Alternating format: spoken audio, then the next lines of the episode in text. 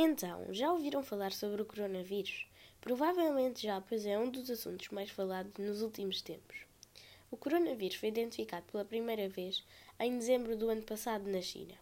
Este vírus nunca tinha sido identificado anteriormente em seres humanos e ainda não há certezas da origem do mesmo. Apesar disso, a maioria dos casos está associada ao mercado do ano na China.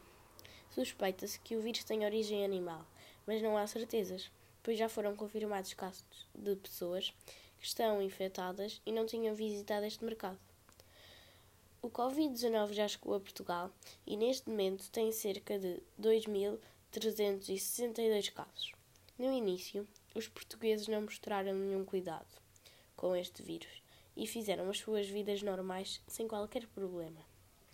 Passado alguns dias, as pessoas começaram a ficar em casa pois os casos de Covid-19 tinham aumentado muito. Algumas escolas tinham fechado e isso preocupou os portugueses.